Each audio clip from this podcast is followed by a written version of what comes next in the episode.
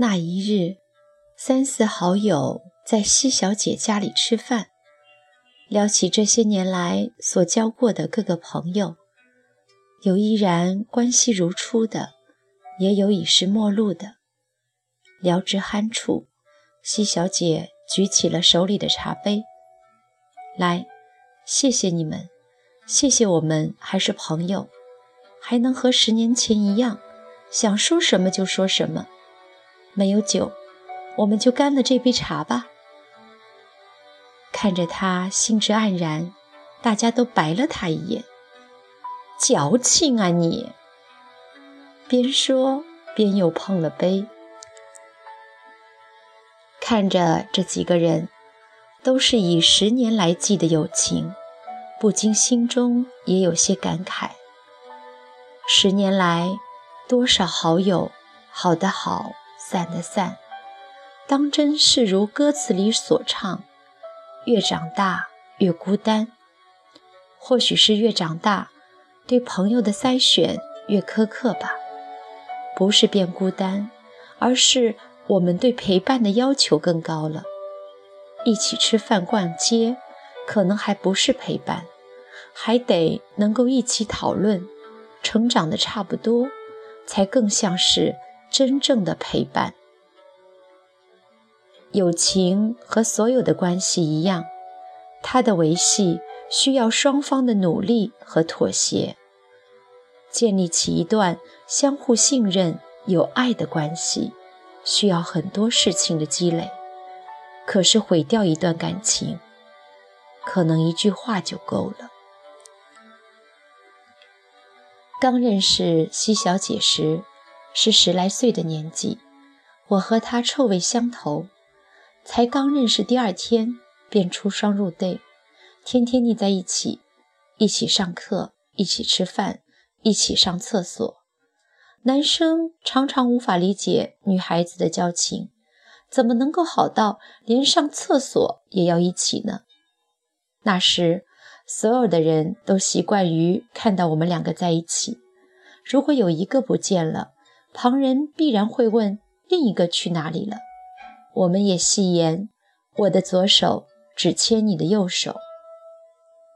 然而，可能一年半载后，忘记是发生什么小事儿了，两个人闹得很不开心，又陆陆续续的吵了几次，慢慢的，我们不再是黄金搭档，开始分开和其他人去玩了。两个个性太强的人。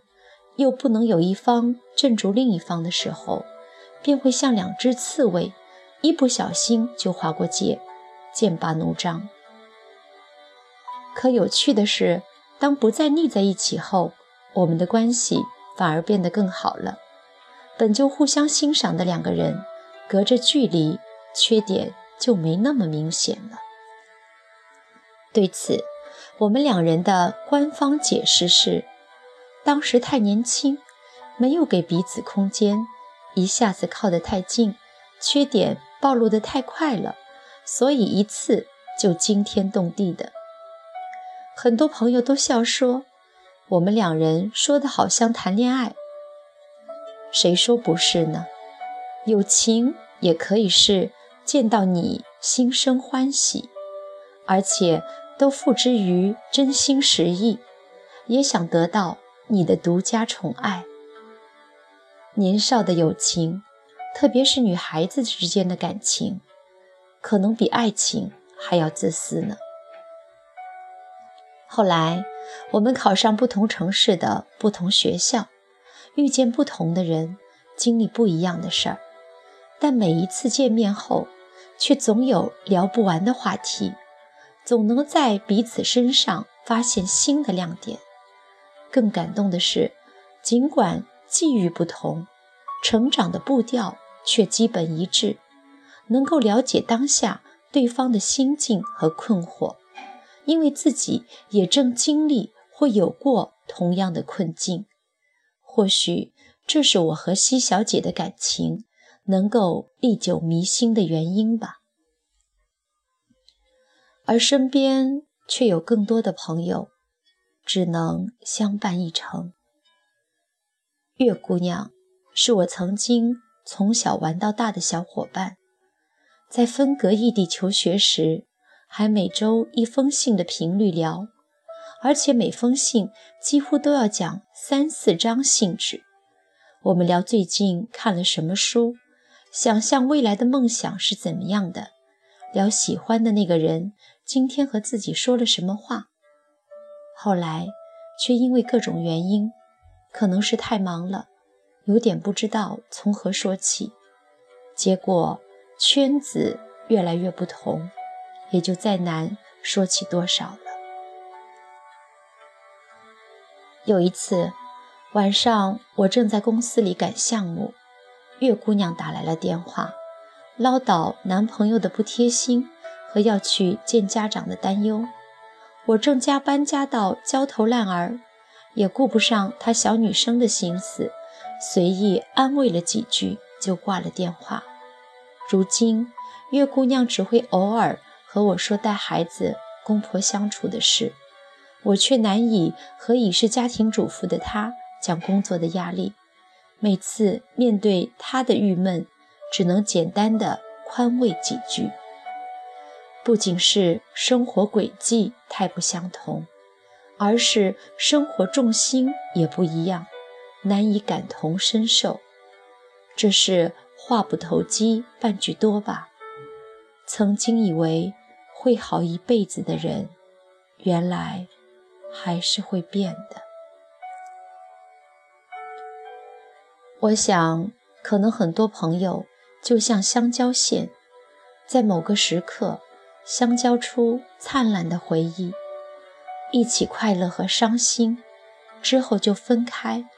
朝向各自的方向，各自成长，以后也难是同路人。而恰如其分的友情，应该是如平行线。我们不需要交集的多么轰轰烈烈，只求留一点距离感给彼此，多一些尊重与欣赏，在各自不同的生命轨道上变化前进。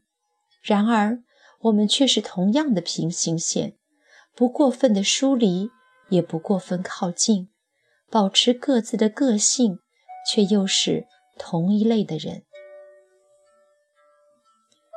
有一次，在网上看到这样一段话：最难得的朋友是什么样的？